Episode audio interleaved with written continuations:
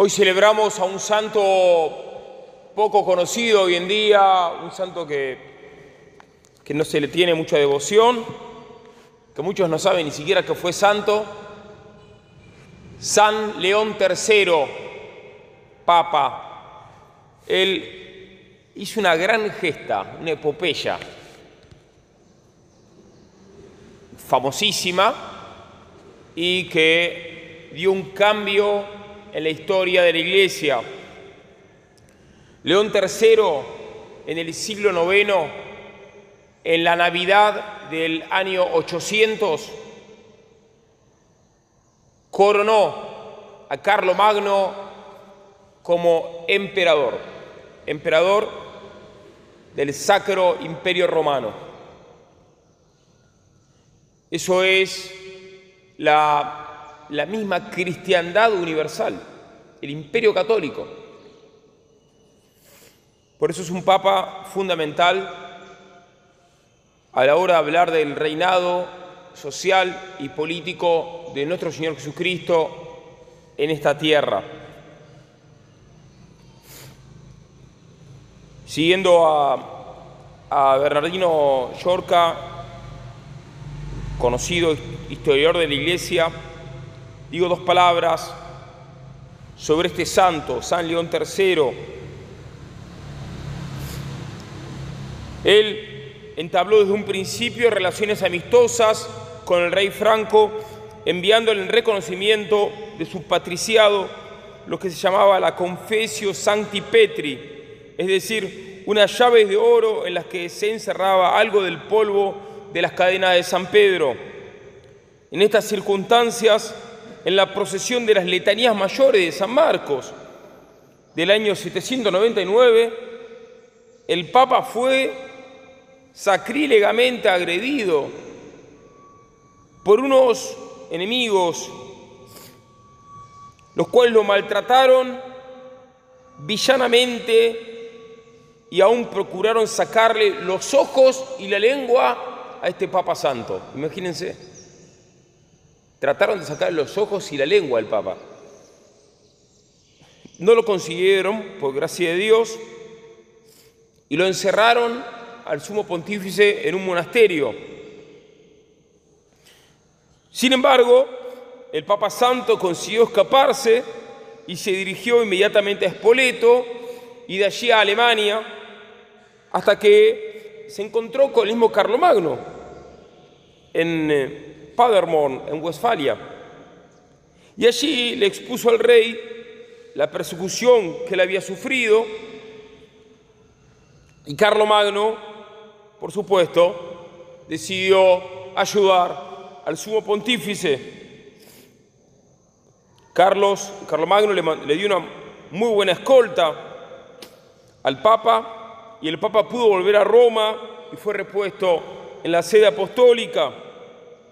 Antes de partir, sin embargo, Carlomagno tuvo con San León III largas conversaciones, largos coloquios, con los cuales se preparó la restauración del imperio católico. En esos coloquios sublimes, las cosas se siguieron en Roma con toda normalidad. Pero el año siguiente, en el 800, el 24 de noviembre, un mes antes de la coronación, presentóse el mismo Carlomagno en la ciudad eterna para eh, poner fin a las persecuciones contra el Papa.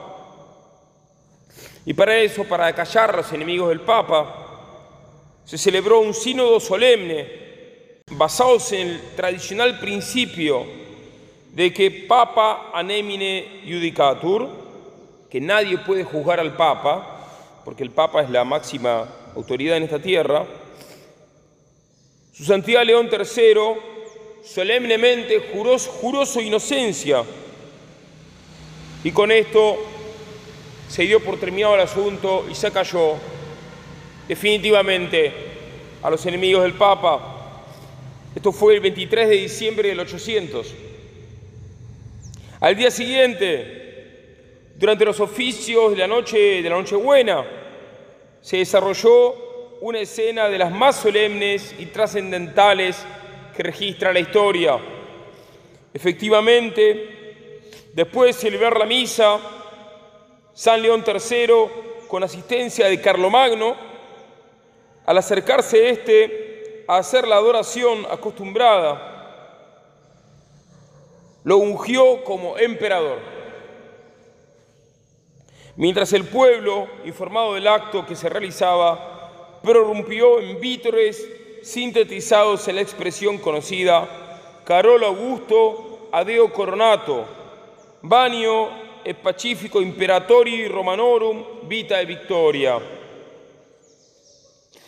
Carlos Augusto, coronado por Dios, magno y pacífico emperador de los romanos, vida y victoria. Con esto, Carlomagno quedó constituido emperador de Occidente con todo el prestigio que tiene ese glorioso título.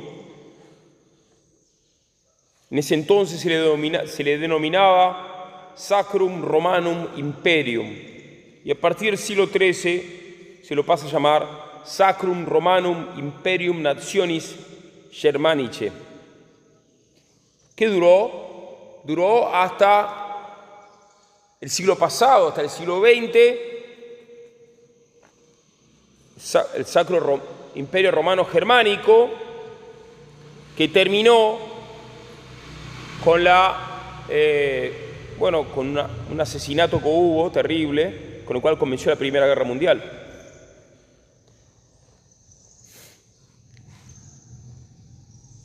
Y York explica el sentido de esto, esta idea del imperio católico. Tiene una significación profunda. La idea de fondo está la idea de la unificación de todos los cristianos en un gran imperio. Esto era una idea antigua que la habían sentido constantemente los católicos. Esta idea quedó concretada e idealizada por San Agustín en su célebre obra de Civitate Dei, la ciudad de Dios. Un gran imperio cristiano unido por los mismos ideales, la unión y compenetración más perfecta de las dos potestades, la eclesiástica y la civil, con una armonía perfecta entre el emperador y el pontífice La, providencia divina preparó a Carlomagno entonces como el hombre destinado a realizar el ideal del imperio católico. Sus dominios inmensos y el prestigio del que gozaba lo ponían por encima de todos los príncipes cristianos. Por otra parte, la reforma religiosa iniciada por San Bonifacio en Alemania había promovido un gran florecimiento religioso en todos los territorios de Carlomagno. Fíjense, la obra de un santo, San Bonifacio, el gran apóstol de Alemania, que derribó con un hacha, derribó con un hacha el pino sagrado de unos paganos para convertirlos, había preparado el imperio católico. Un misionero, convirtiendo infieles en medio de Alemania, preparó la cristiandad imperial. Por eso, Carlomagno fue tenido como fue considerado el hombre destinado a unir a todos los católicos y a tomar sobre sí la incumbencia de ser el defensor nato de la Iglesia y procurar extenderla por todas partes. Es el ideal él encarnó el ideal de un reino cristiano verdaderamente universal.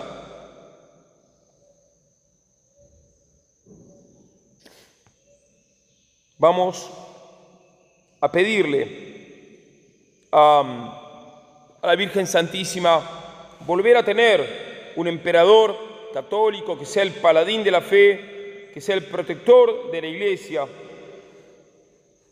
y un Papa Santo que dirija y modere la cristiandad con divinas enseñanzas. Amén.